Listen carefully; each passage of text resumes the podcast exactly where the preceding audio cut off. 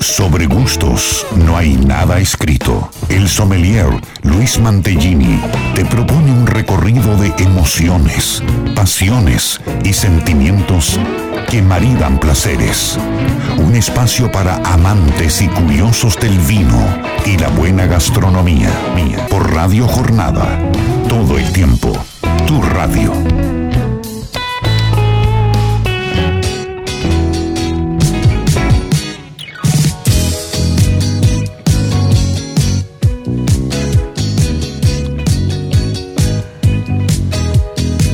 Hola, hola, hola, hola. Muy buenos días, muy buen sábado para todos. Bienvenidos a este nuevo Sobre Gusto Escrita aquí por Radio Jornada en la 91.9. Mi nombre es Luis Mantellini y les doy la bienvenida como hacemos cada día sábado. Estaremos hasta las 14 horas acá con un programa, como decimos cada sábado, lleno, lleno de información, lleno de cosas ricas, lleno de sugerencias, recomendaciones, para motivarte vos que del otro lado hoy, un día nublado, lindo aquí en la provincia de Mendoza, poder ya comenzar con este momento aperitivo, poder comenzar a pensar ya que vas a almorzar. Eh, algunos están despertando, otros estarán llegando a casa. También pensando que vas a cenar y nosotros te venimos a, plantear acá y, y algunos temas lindos para que puedas armar tu, tu cena, tu almuerzo de este fin de semana tan lindo aquí en la provincia de Mendoza. Voy a presentar a mi amiga. Primero saludo a Héctor del otro lado. ¿Cómo estás, Héctor? Bueno, espero que andes muy bien, como siempre. Y antes de arrancar con el programa, voy a saludar a mi querida amiga, que hoy se encuentra nuevamente aquí a mi lado. Eh, María Elena Puerta. Mari, muy buenos días, muy buen sábado. ¿Cómo estás? Señor Luis Mantellini, muy buenos días, buen día a todos los que ya están del otro lado, prendidos a sobre gustos, no hay nada escrito. Eh, muy bien, un, un fin de semana con mucha actividad, pero bien, bien tran- tranquilo. Sí, tranquilo. Después de la noche, una noche Después de una noche de, De juntada. de juntada, amigos, vino, comimos rico, comemos muy rico, tomamos muy, muy rico también. muy rico. Y la verdad que... Variado. Y cu- ah, Yo ya a esta edad me cuesta, siempre digo, acostarme tarde me cuesta un poquito arrancar a la mañana, me levanto temprano siempre, pero mi cabeza funciona un poquito más lenta, así que vamos como a pedir disculpas por las dudas, pues, no sé, ya le agarro la horario de Si la se siesta, queda dormido, bueno, Sí, si menos no mal- hablo, vamos a la mal que música. Igual tenemos grandes invitados hoy para charlar. Déjame que salude como siempre hacemos a nuestros amigos y a todo el equipo de Bodega Staffile que nos acompañan en esta sexta temporada de Sobre Gusto Nena Escrito. Programa, ¿sabes qué programa vamos? Esa está perdida, ¿no? Sí, Programa número 240. bien. Me gusta. Me- me gusta. festejar algo en el 250, Sí, como ¿por qué para no? no? hacerlo tan largo, porque en Sí, los sí. 300 vamos a llegar eh, ya el año que viene. Si Claro. Entonces, 240 en esta sexta temporada. Eh, quería también pasar las vías de comunicación, porque como siempre decimos, un programa donde vamos a interactuar mucho, vamos a, a- a- a hablar de muchísimas cosas hoy, porque tenemos muchísimos temas, además de vinos y aceite de oliva. Entonces voy a pasar las vías de comunicación que podés mandarnos tus consultas, sugerencias, comentarios, opiniones al 2616 83 14 34, que es el WhatsApp de la radio, o bien puedes hacerlo también a nuestros contactos personales. Ya hay algunos que nos están saludando, que viene. Ya hay gente ansiosa que nos pregunta qué viene, qué tiene. Algunos han visto Claro. las redes, otros no, pero ya quieren saber qué vamos a, a tocar hoy. Em, ¿Qué hacemos? ¿Quiere que pre- presentamos la mesa? Sí, ya. Sí, porque, así te- arrancamos. porque he traído consignas, obviamente que relacionadas con la temática del día. He traído preguntas también, porque usted sabe que yo en algunos temas soy muy básico, entonces necesito preguntar cosas básicas. Y también, bueno, para ya abrir el debate. ¿Le parece? ¿Cómo ¿Quiere ir no? presentando Por usted? favor, sí, vamos a presentar en primer lugar a, a la dama de invitada, Bien. que es nuestra querida amiga Carolina Rábida, que siempre nos visita eh, por temas de aceite de oliva, Exacto. virgen extra, Pero que de, de cosas, autor, ¿no? Pero hoy ha traído, ha traído café. Ujú. Héctor ahí ya está mirando, tiene los largavistas puestos.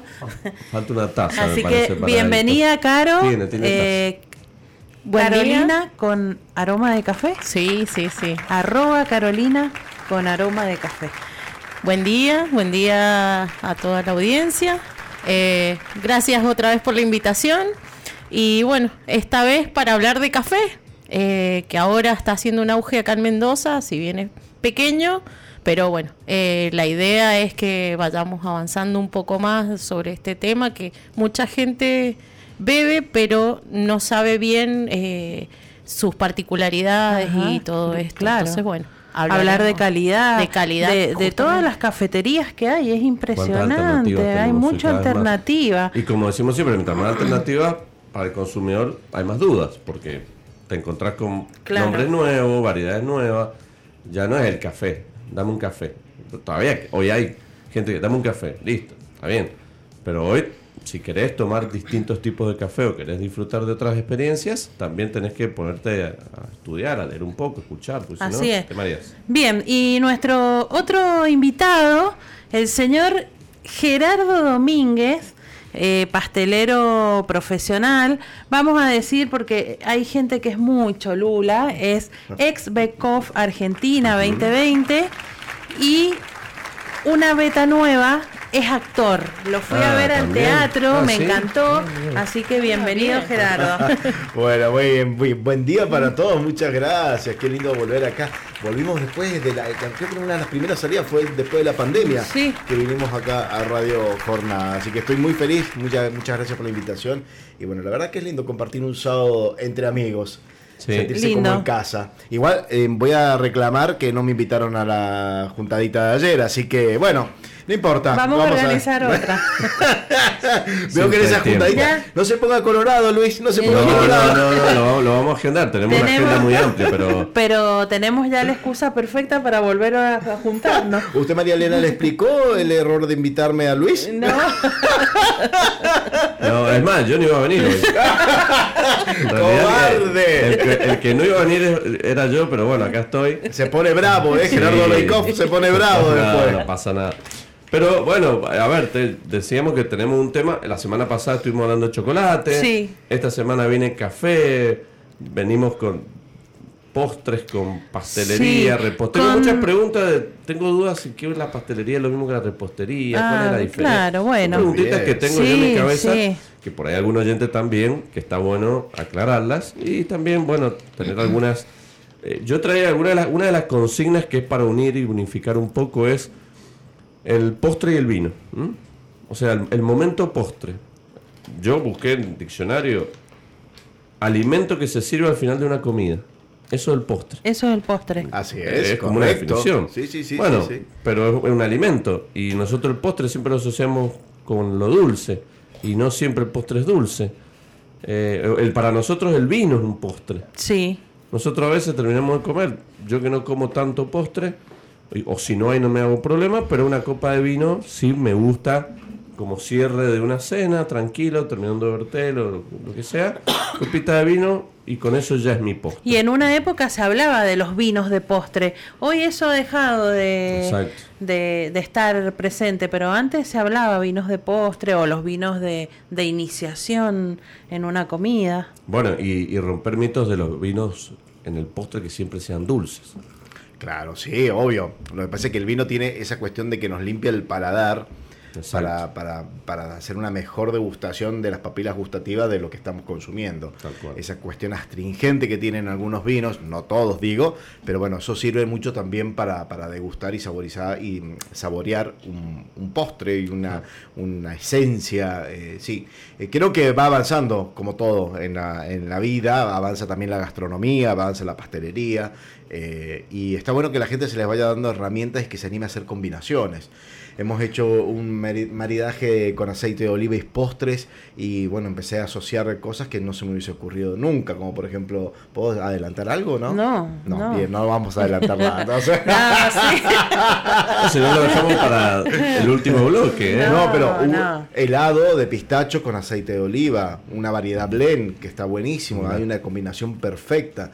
Y nunca se nos hubiese pasado tal vez, yo digo de mi casa, que somos todos mendocinos, eh, mezclar eh, helado con aceite de oliva. Claro. Es como que no, el, el aceite de oliva tenemos esa teoría en la cabeza que es para la ensalada, nada Sí, o más, para ¿no? cocinar, O para claro. cocinar, no, señor. no, no, Claro, y aparte eh, también eh, la pastelería ha cambiado, han cambiado los ingredientes. Sí. Se- porque antes vos decías voy a hacer algo dulce y, y pensabas en, bueno, no sé, eh, no sé, crema, durazno, las Claro. cosas típicas, eh, algún fruto seco, pero hoy en día tenés un montón de opciones para agregar, para hacer algo también eh, que sea un postre salado. Claro, sí, sí, sí, usamos mucho la sal, usamos el ají para hacer, por ejemplo, lo que nosotros llamamos ganache de chocolate con ají jalapeño, o el ají que compramos en el súper, no hace falta que tengan que ir a algún lugar a comprar con la economía que estamos teniendo actualmente, pero le pueden poner un poquito de ají común que usamos para cocinar y el chocolate cambia el sabor, sal, sal gruesa, sal de mar, la combinación de chocolate con sal de mar es riquísima. Eh, ha, variado, ha variado la, la cabeza también de los que cocinamos. Eh, eso me incluyo yo por una cuestión también alimentaria, de ir cambiando la cantidad de, harina común por eh, otras harinas, como de harina de almendra, harina de, avena, harina de arroz.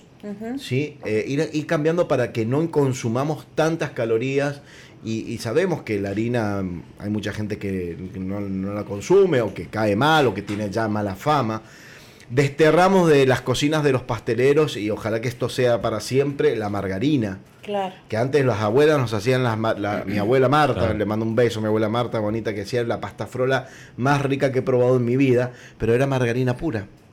Y la margarina nosotros ya la desterramos de las cocinas. O sea, no usamos margarina. Díganme que no tiene un sponsor de margarina porque me muero. me muero. Usted va a saludar. en tres, uno. Usted va a saludar a nuestros amigos de margarina. margaritos.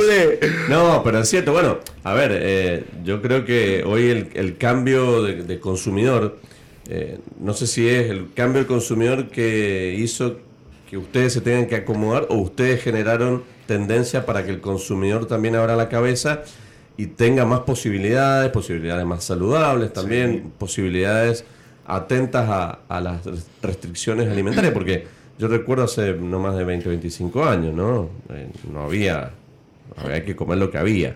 o sea, el que tenía una restricción, pobre, no tenía mucha opción. Hoy ya eh, estamos en otro plano y la verdad que eso también ustedes sí, no solamente restricciones sino diferentes tipos de alimentación que elige la gente o de no consumir algún ingrediente en particular sin referirse a, alguna alimentación puntual.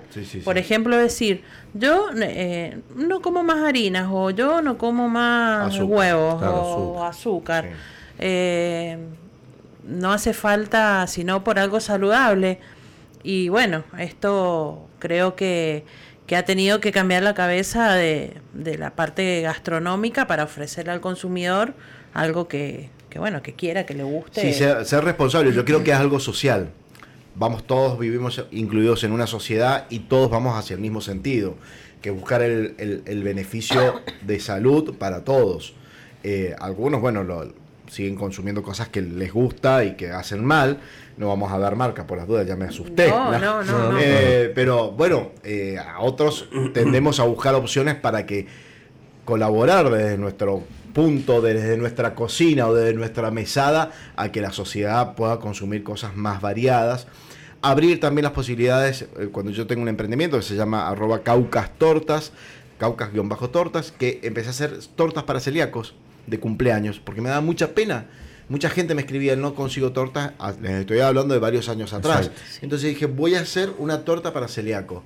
O sea, no tenía muchas opciones de rellenos y cosas, pero sí una responsabilidad social.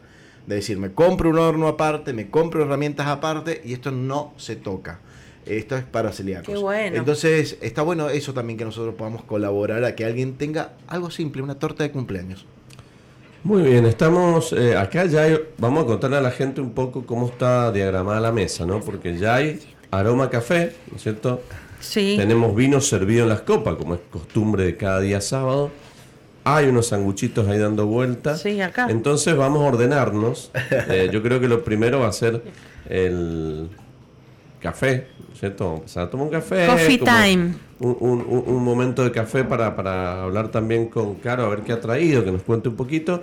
Después ya arrancaremos con nuestra rutina de vino, que estamos con un Malbec, un Vástago de Gea 2021, para eh, disfrutar también de este lindo sábado y de este lindo momento acá con, con Gerardo Domínguez, con Carolina Rabia y con María Elena. ¿Y quién les habla? Para compartir este lindo día sábado. Además, perdón, vamos a hablar de, decíamos, de postres, de, dudas, pequeñas preguntas que tengo. Em, Tengo una pregunta que anoche soñaba, decía. Upa. Es- No, le voy a preguntar a Gerardo para ver qué le parece. Tan, a él. tan, tan, tan, No, tan, no. Eh, ¿La pizza con ananá es postre o es un.? Dios mío, mirá. eh, eh, No, porque Dios- acá hemos discutido mucho con los oyentes. Sí. Para mí es postre, para mí eso no es un plato principal. Para mí. Pero acá abrimos la opinión. otra opinión. Bueno, ver, al vamos, gran fan de la pizza hawaiana, primavera, no sé cuántas opciones tiene. Tropical. Tropical, tropical, amo. Yo me imagino cuando voy a comer acá al centro alguna de las pizzerías y siempre pido pizza con ananá y azúcar negra. Es la combinación más perfecta que he visto en, en las pi- Yo me imagino el maestro pizzero la cara de odio que me debe de estar. ¿Quién fue el pi Que que pidió esto? Y ahí está, yo levanto la mano, yo me hago cargo, soy gran defensor. Pero hay mucha gente que le gusta A esta mí me combinación. Ay, me A mí me gusta lo, todo lo agridulce, puedo Me mezclar encanta, hasta me fideo Yo no digo que no café. me guste. pero Yo creo No que tengo está, problema. yo no digo que no me guste, yo creo que está mal ubicada. Claro, Va, no, me, no me gusta a mí igual, pero digo, está mal ubicada. Debería ir para ese alimento Claro, para hacer un que postre. se coloca en el momento después Para de hacer un postre. Claro. Bueno, pero No, hay no. ahora Hay pizza, hay pizzas postre ahora. Sí, yo las he gustado, Carmen Mendoza, ¿eh? Y Eh, le, sé le voy a hacer un- dedito para abajo. ¿Ah? Sí, no, No. he ido al lugar, pero no las he probado. No Sí. me llama la, bueno, eso no me llama la atención. Sí, sí, sí, la- la- lo probé y dedito para abajo. Yo lo probé hace unos años en Brasil, en las pizzas esas. Ajá. Que las, las traían en pizzeras, con la palita, Sí. con Sí, sola. sí, sí. Y yo las veía de lejos y, che, qué pizza rara. Bueno, claro, cuando se te acerca. Y está es la pizza lomo, está la pizza lemon pie, no sé, puede estar. Sí, no, eh, no está, está, está Claro, acompañada bueno. Chocolate. de, de helado y chocolate y no, la verdad que no. No, no, no suma, no, no sé si es la masa que no combina Eh. con, con- con el- el- la variedad de helado, con el chocolate, sino dedito para abajo, como que me parece que le falta más elaboración. Bien. Pero eh, el ananá está muy presente en la comida salada. Y eso que nosotros no somos eh, brasileros ni, ni tropicales, nada, Sí. pero está muy presente. Pato, se comen pato, se comen pollo con relleno con ananá y ciruelas. O sea, el ananá Sí. está muy presente Sí. en, en nuestra, en nuestra alimentación. Sanguchitos de miga con con ananá. Ay, sí. soy fan, soy muy fan. Sí, también. ¿no? Eh, de- no, No, no, jamón no y queso. ya. ¿no? Ay, no, cómo me hubiese encantado que lo hubiese traído. Y venga la pizza tropical ahora. Ahora viene- Héctor, ya enseguida vienen a traer una pizza. Me encanta, me encanta. No, pero eso sí, siempre, siempre, y, y siempre me acuerdo de eso porque tengo amigos chef y te dicen, odio que me pidan la pizza eh, tropical. ¿Quién, se- ¿Quién come esa porquería? Yo, yo la como. Sí, sí, sí, sí. Somos- Me hago No, no. Somos dos. No, pero, eh, hay mucha gente que come, porque de hecho en la mayoría de las pizzerías está, la alternativa. está o sea que no es que unos locos nada más comen. Yo tal. quisiera saber de dónde viene. La verdad que nunca he buscado información desde cuándo se hace esa variedad de pizza, si es algo, no sé, por decir algo, de misiones, que vino de allá y, y se hizo fue como muy entrando, popular. claro. Sí, sí, sí. Bueno, eh, vamos a, vamos a la estamos introducción, tomando? Caro, de- así vamos tomando café. Cuente qué ha traído, qué has hecho para ya arrancar esta mañana. Bueno, eh, algo medio casero, pero para todos los días está bueno. Primero, eh, ver eh, que sea saludable el, primero el producto. Eh, es un café que es tostado, no torrado.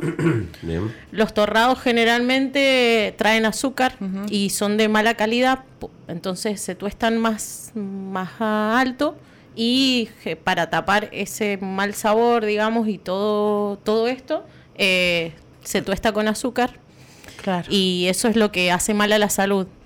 Eh, está prohibido casi todo en, en el mundo, menos en un par de países de acá de Latinoamérica, entre ellos Argentina. Por eso usamos, está acá, se vende en supermercado, digamos, Claro. y por eso ahora no tanto, pero generalmente es más económico.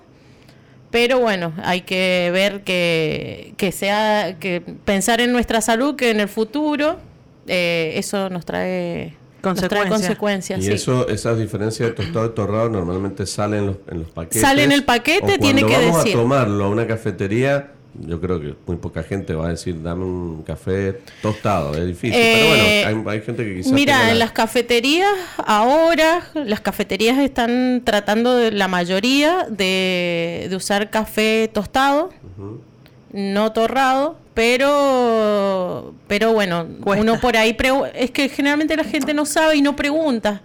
Yo he ido a cafeterías y he preguntado y sí, hay algunas que, que me dicen, sí, no no es eh, Igualmente te das cuenta de ya en el aroma, ¿no? Sí, se dan sí, porque generalmente los, los cafés El quemado. torrados es olor a quemado. Es olor a quemado. Eh, sí, a humo, así, no, igual que en el sabor también. Un café bueno tiene a, a frutas, a cítricos, pueden tener a- algún ahumado a, a frutos secos también, pero no, pero no ese, ese a quemado. Claro.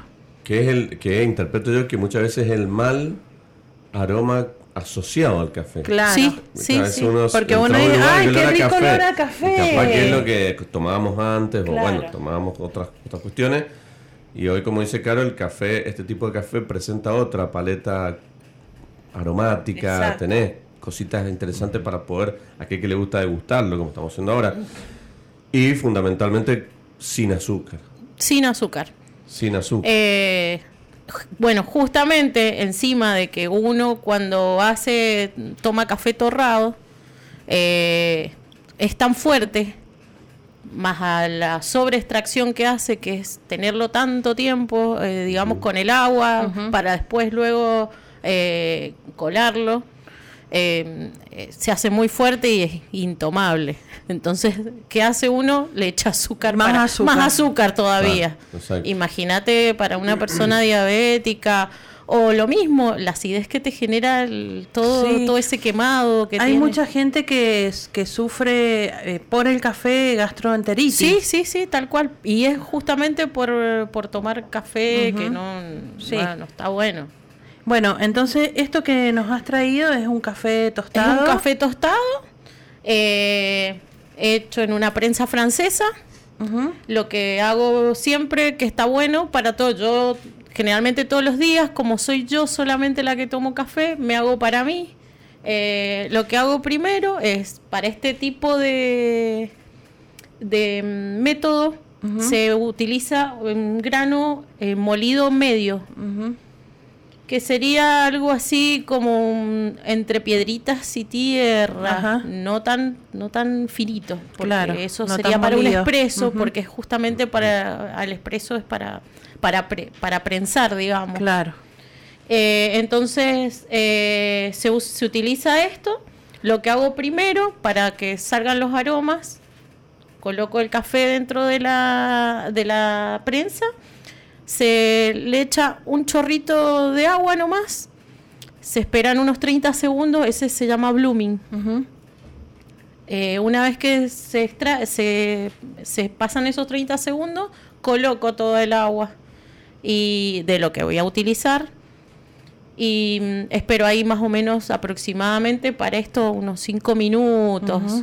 Que Dos cosas importantes. Temperatura. El tipo de agua y la temperatura. O sea, el tipo de agua, obviamente, el agua que tenemos, ¿no? Pero, pero- Y pero el tipo de agua. el- sería una agua muy pesada. buena, pero dentro de todo, está bien, pero digo de sabor. Sí, Hay otros lugares que no puedes utilizar agua Ah, no, que corriente tiene un porque gusto No, no. feo el agua. directamente Ah, te gusto a arruina todo. lavandina, claro, claro. Pero bueno, eso es importante. Sí, pero sí, creo sí. que más importante también el tema de la temperatura. La temperatura, sí, entre 85 y 90 grados. Por ejemplo, si yo. No importa si está hervida el agua.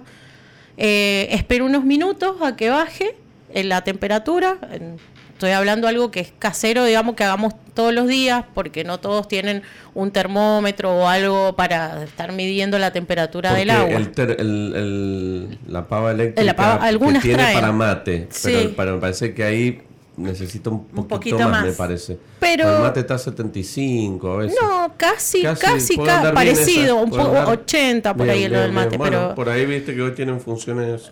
pero son parecidos, pero pero sí sirve esa- ese tipo. Eh, entonces lo que haces, una vez que está bien caliente el agua, se esperan unos minutitos y después luego lo servís.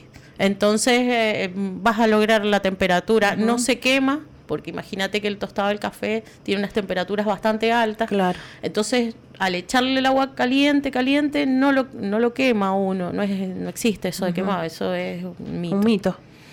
Eh, y lo, bueno, eso es una de las cosas de, del, de que, de que no... De O que sea, son puntos a tener en cuenta importantes sí, para sí, sí, tu sí. casa. En la casa, digamos, en la vida cotidiana.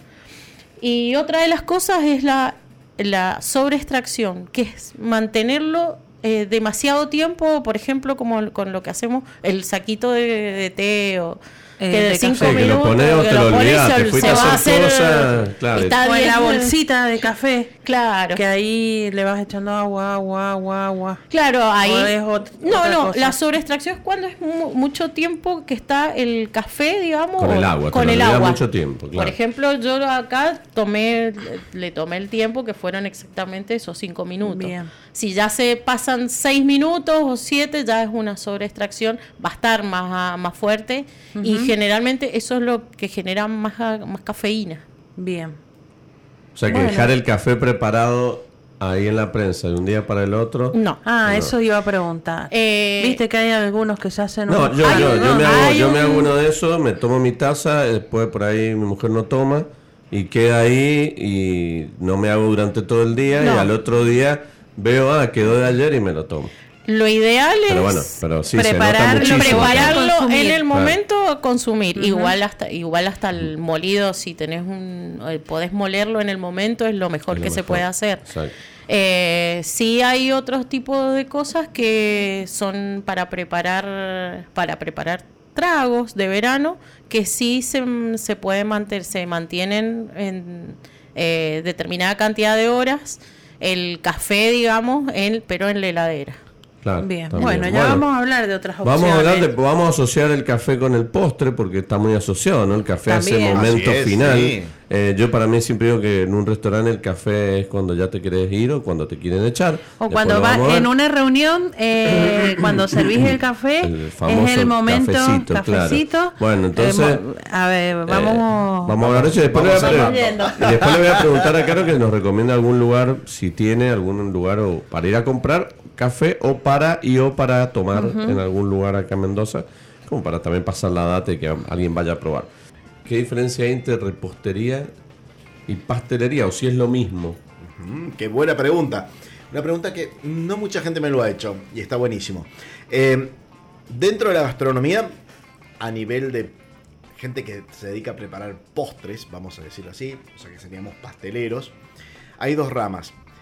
Uno se dedica a la pastelería, que es cuando nosotros decimos lemon pie, eh, no sé, un cheesecake, eh, cupcakes, eh, todo eso. Y después está la repostería, que es cuando se relaciona todo a la decoración. Ah, bien. Eso sería la Ah, repostería. bien. Nos dedicamos a la decoración, por ejemplo, de tortas.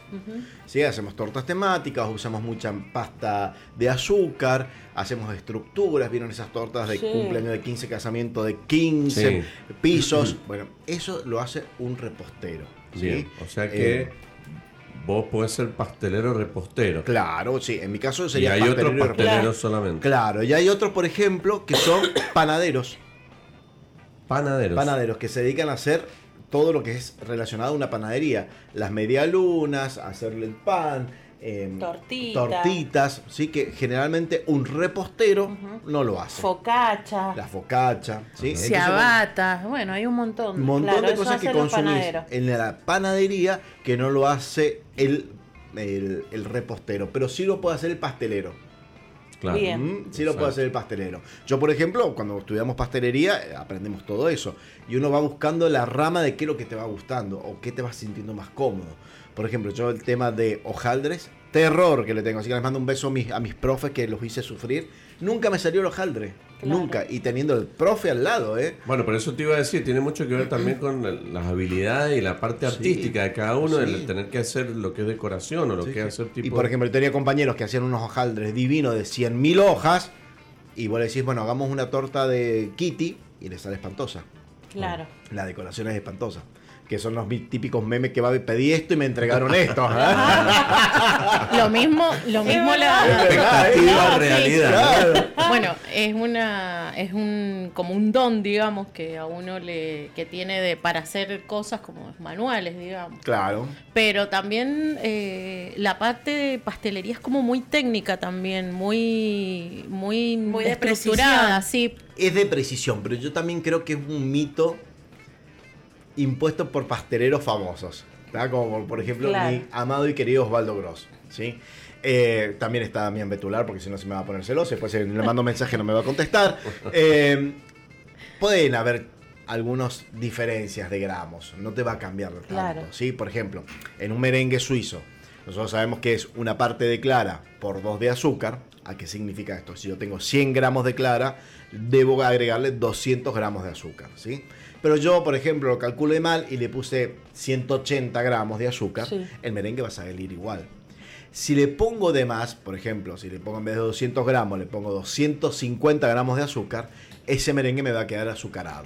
¿Sí? O sea, Claro. pero si le pongo 205, 210, no va a haber gran diferencia, ¿sí? Siempre están como que es muy matemático. Sí, es matemática, pero tampoco es la exactitud de un, no sé, de un cálculo matemático de la secundaria, ¿sí? Que siempre te diría 3,8. Claro. No, Claro. no, no, no. Si usamos mucho la matemática, usamos las proporciones, por ejemplo, qué sé yo, cuando usamos la, la gelatina sin sabor, que está muy incorporada a la pastelería moderna, que yo aprendí a usarla porque la odiaba. Odio ese olor que tiene espantoso, porque digo olor y no digo aroma, porque es olor feo que tiene la, la- la- la gelatina sin sabor, eh, que tiene un porcentaje de reemplazo de, la receta final. Entonces sumamos todos los ingredientes, por Claro. ejemplo nos da 100 gramos y sabemos que de esa receta solamente le podemos poner 1,5% de gelatina sin sabor. ¿Sí? Ese, Entre 1 y 1,5. Si nos ponemos 2%, lo más probable es que nos quede una gomita. Claro. ¿sí? Así que hay que tener mucho cuidado también con el uso de la gelatina. Entonces, ahí sí hay algo de matemática, pero 5 gramos, 10 gramos más, 10 gramos menos, no nos va a hacer la diferencia en una receta. Así que yo siempre a la gente le digo que se descontracture, porque mucha gente no quiere hacer cuestiones de pastelería porque tiene ese miedo, no tengo balanza. Pero lo podés hacer con, con un vaso medidor, que no sería lo ideal. Pero bueno, yo por eso, cuando yo estoy en tele dando recetas para que lo puedan hacer en la casa, trato siempre de buscar números redondos en la receta. 100 gramos, 200 gramos, Claro. 150. ¿sí? Nosotros tenemos una amiga que es pastelera, repostera. Claro. No sé, si Vanessa. nos está escuchando, que nos aclare qué es. Sí, Ahora que ya entiendo sí, el sí. término. Es de Buenos Aires, Eh, Vanessa Saldaña. vamos a ver ha si- estado acá en Sí, sí, pero Sobre ahora estaba pensando de estas dos. eh, No, no, no, es las dos. Especial. Eh, yo tengo otra pregunta que es, eh, después vamos a asociar también al, al tema del café con el tema del postre, ¿no? Pero, ¿la pastelería puede ser salada? La pastelería puede ser salada, sí, y es la, es la nueva tendencia de incorporar. La sal es un gran aliado de la pastelería, resalta muchos sabores. Eh, eh, cuando nosotros preparamos eh, preparaciones con harina común, cuatro ceros para la pastelería o tres ceros para lo que nosotros llamamos los bollados, que son las, por ejemplo lo- los panes, las tortitas, las, las eh, algunas variedades de, de facturas, eh, tenemos que incorporarle sal a esa preparación. ¿Sí? ¿Por qué? Porque si no, no tiene gusto a nada. Claro. Y la sal realza el sabor de los cítricos, el aroma de los cítricos, el aroma del, del café, cuando hacemos algún café- alguna preparación con café, el aroma del chocolate lo resalta la sal, así que hay que incorporarla. ¿Qué pasa si usamos harina leudante? Gran pregunta. Los pasteleros ahora se vienen amigando, yo creo que por una gran lucha de la gente que se incorpora nueva a la pastelería y en el cual me incluyo, yo, porque me, considero relativamente nuevo en esto. Eh, usamos mucha harina leudante, ¿sí? Para hacer bizcochuelos, por ejemplo. Y allí ya no hay que incorporar eh, a- a, eh, sal. Sal. ¿Por qué? Porque ya tiene componentes químicos. Claro. ¿sí? La gente, lo- los grandes pasteleros y viejos pasteleros le hacen cruz diablo a la harina, a la harina leudante. Te dicen que no, porque yo quiero controlar cuánto quiero que leude una preparación. Pero no es lo mismo que una, una mujer, una ama de casa o un papá quiere hacer una torta rápidamente para, para un bizcochuelo para la media tarde y busca harina leudante porque no tiene polvo de hornear. Claro. ¿sí? O no tiene bicarbonato de sodio, entonces no tiene esos ingredientes y dice que no la hago. Sí, busco harina leudante. Eso es lo que le pasa a usted. Eso me parece, exactamente. ¿Qué le pasó? Cuente, quiero que... No. Por eso no lo hago. ¿Ha hecho algún día un bizcochuelo? No, no tengo idea. no Nunca. tengo- Por Eh, eso, si se- no se- tiene si no se hace la parrilla, si no se hace a la parrilla, no, No, se él, hace él nada. prende fuego. Ah, mira, muy bien. Prende fuego. Prende en la fuego. parrilla me doy maña, pero Pizza a la parrilla hace. eh, sí, sí, Ah, sí. muy la- bien. hago, no la hago la pizza. La, yo pongo En la el fuego, cocina. las brasas, eso sí, yo no amaso nada de eso. Ah, no, Noelia. Ah, No, no, no. mirá. Por eso se casó con Noelia. Ah, Noelia hace todo. Noelia. No, y mi hijo más chico también, hace También. muy buenas pizzas casera y yo aprendo el fuego. Ha entrenado a la esposa, a los hijos. No, no no fuego ensuciarse las manos. Y lo hornalla, No, nada más. No, no me doy mucho con esas cuestiones. Eh, ¿Algún ejemplo? Porque estoy pensando, de cambiando de tema. Lo estamos poniendo colorado, la gente no lo está viendo, de- pero lo ponemos colorado. si yo, yo asumo Él lo dice, mis él lo habilidades dice. y mis limitaciones, que son más las limitaciones que habilidades, pero lo asumo. Decía, en, en los restaurantes hoy, porque no encontrás postres salados.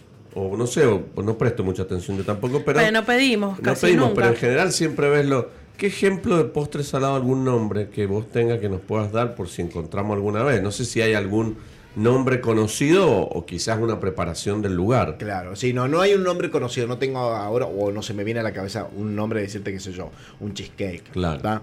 Pero podrías entrar el cheesecake dentro de lo salado, dependiendo de la cantidad de azúcar que preparemos, bien. pongamos en la preparación. Mucho que tenga masa de hojaldre. La masa de hojaldre es salada, no es dulce. Eh, nosotros estamos acostumbrados a pensar en el fosforito, que es esa preparación con jamón y queso. Eh, pero que tiene arriba una cobertura de, de- de azúcar, eh, pero el hojaldre en sí no tiene azúcar, no tiene, no lleva azúcar, así que el- todo lo que tenga hojaldre podría entrar dentro de, de lo, de lo Ah, qué salado, bueno. ¿sí? Pero bueno, no, no tengo un nombre así de postre. Mira, acá leyendo pongo, encontré un lugar y dice budín salado de choclo. Un postre. No Sí, sé qué será, ser. cómo será, no me lo imagino. Pero bueno, Y podrá tener Eh. capaz el choclo se puede comer dulce. Se puede Sí, hacer el como dulce, un caramelo. el choclo en temporada es dulce, Sí, ¿sí? claro. y se incorpora mucho en la pastelería. El carrot cake también. El carrot El cake, carrot eh, cake. podría ser una opción de un po- la, la red velvet, ¿tá? dentro de, de las opciones así como pseudo saladas. galletas de gorgonzola y pistachos. Ah, bien, perfecto. Cosas raras que A eso hay que donar un órgano para comprar pistachos. No, bueno, así sí. de fácil les digo. Con lo rico que son. Bueno, y pero pistacho, un pistacho. un pistacho. Un Esto me- pistacho, ayer lo vi. Es como cuando uno pide un wok con mariscos y viene Tres un mariscos. camaroncito, un, un mejillón Bueno, y ve, eso a mí me da bronca. ¿Por qué en gastronomía no son honestos con lo que ofrecen? Si vos querés hacer un buen plato, yo a mí me pasa con mi emprendimiento, yo cobro. Yo cobro en mi emprendimiento. Y yo sé que por ahí los números no son lo que está acostumbrado la gente. Porque yo me rehuso a caer en eso. Bueno, claro. ¿sí? Si yo te estoy diciendo que te doy una torta rellena con crema de verdad, es crema de verdad, no es crema vegetal. Claro. ¿sí? Y yo corro el riesgo de que me salga elevado el costo, pero yo, yo sé que vos lo que te estás llevando es de verdad. ¿sí? A mí me molesta mucho ver eso eh, en la pastelería. ¿Da? Que te ponen una, por ejemplo, la, Con la- chip la- de chocolate y trae tres, Tres. chips de chocolate Claro, nada No, más. eso, es- eso es deshonesto. Claro, sí. sí. Eso es deshonesto. O te dicen la pasta frola con una pinceleada de, De de- de dulce. membrillo. No, señor. La pasta frola, aparte que la estudiamos los pasteleros y sabemos que es el- el- generalmente el 50-50, 50%, de masa y 50% de, de, de- de dulce de dulce. membrillo. Si la vas a poner realmente así y sale carísimo, pero vendémela, yo sé que me pago una porción de pasta frola, no sé, mil pesos, pero como una pasta frola de verdad. Sí, uno como la ensalada de fruta.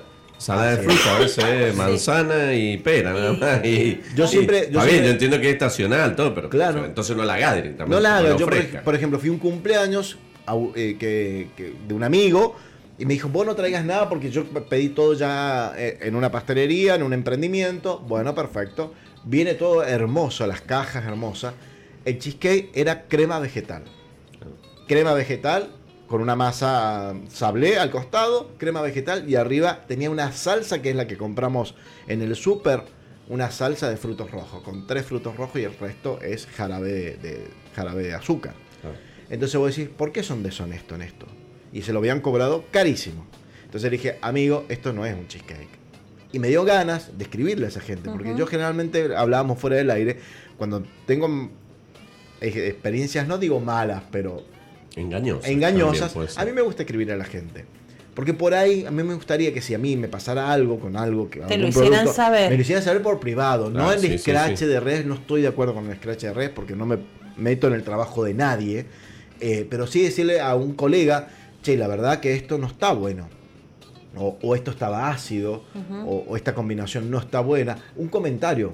Y a mí me encantan los comentarios, porque todos los comentarios, si vienen con respeto, yo creo que nos hacen crecer y ser por un poquito supuesto. mejores. Entonces yo siempre digo, sean honestos cuando si hay gente escuchándonos del otro lado que quiere empezar a emprender. Si usted va a ofrecer un alfajor de maicena, ofrezca un alfajor, alfajor de maicena. No es una masa con mayor cantidad de harina y dos cucharadas de maicena. Y una pincelada de dulce de leche y un es. coquito ahí dando Vos comés el, Yo soy muy fan de los alfajores, man, yo soy muy fan de muchas cosas. Ya verá, de la pizza con ananá y de Vamos- otras cosas vamos que. listando. Vamos listando. Y otras cosas que no, por el horario no podemos decir.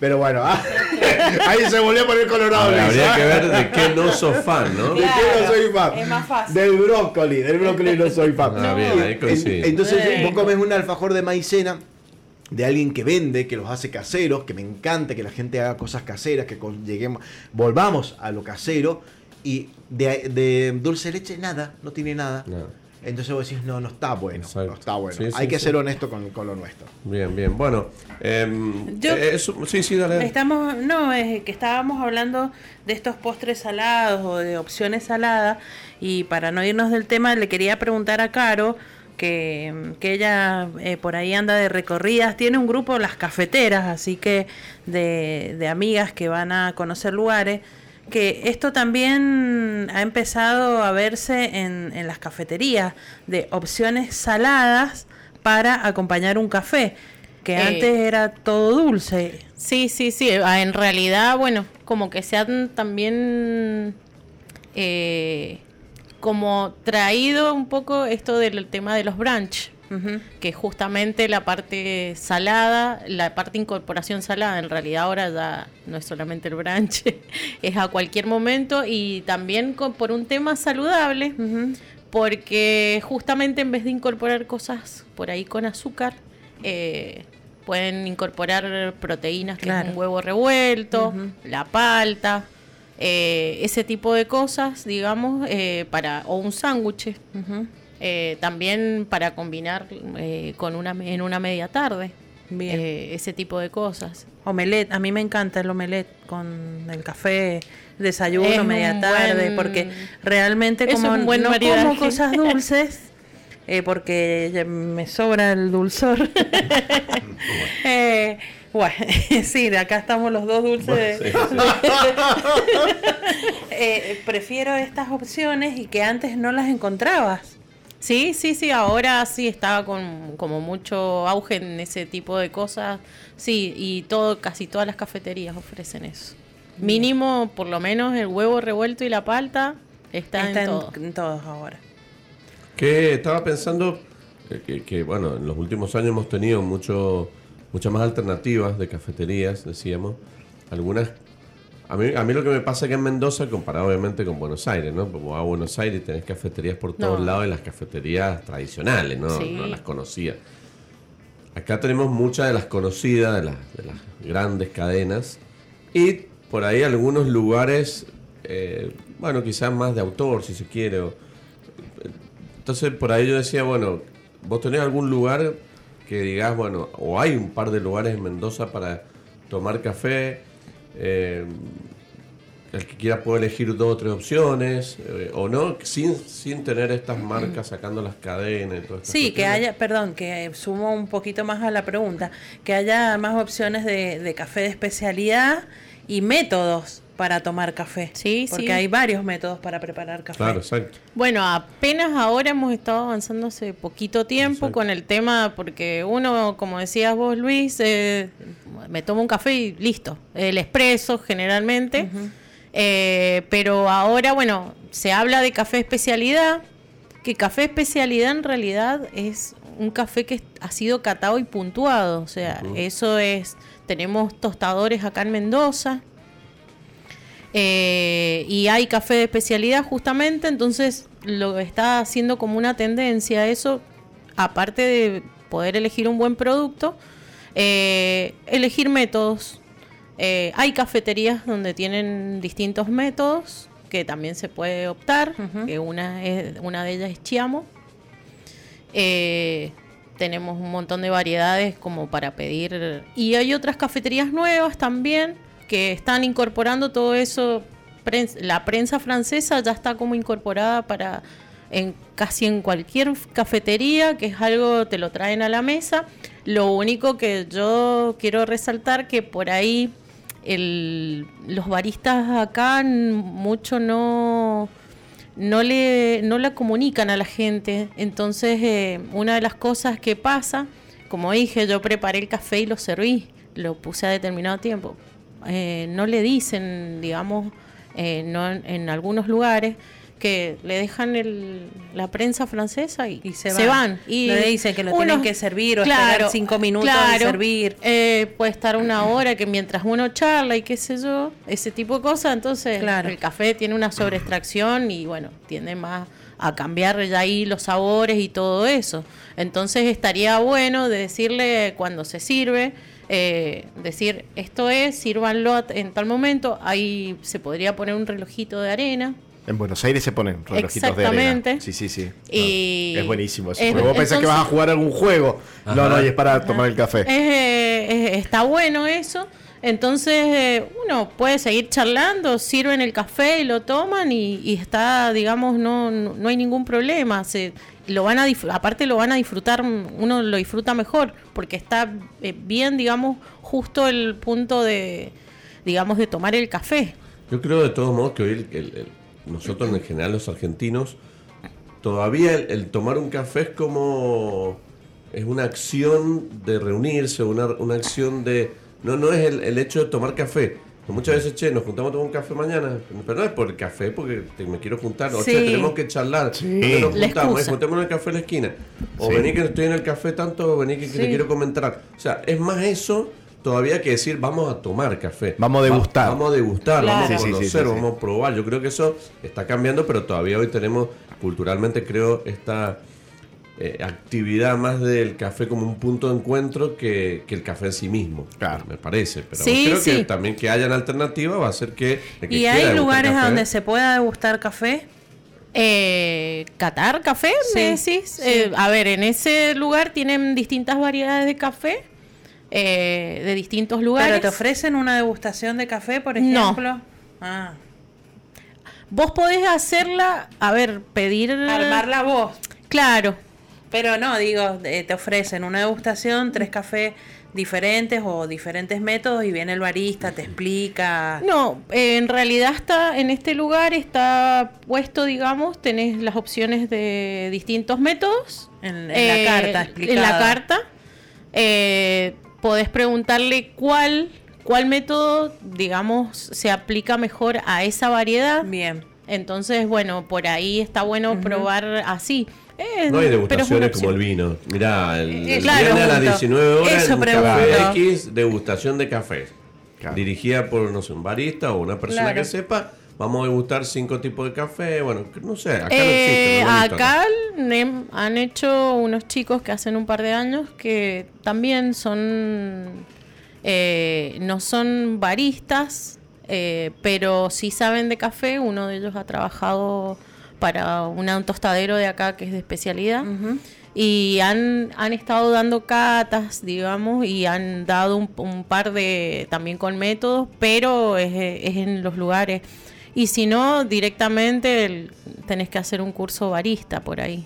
Claro, pero claro. no, muy Claro. pocos No, no están desde el punto dando... de vista social, digamos. de un Es- encuentro social. No, no, no. Así, así directamente en una cafetería, sino digamos como tipo curso. Están, sí hay, están haciendo sí, sí. varios, varios baristas, eh, están dando cur- de- como catas de café o Sí, sí, aprender sí, de sí. café.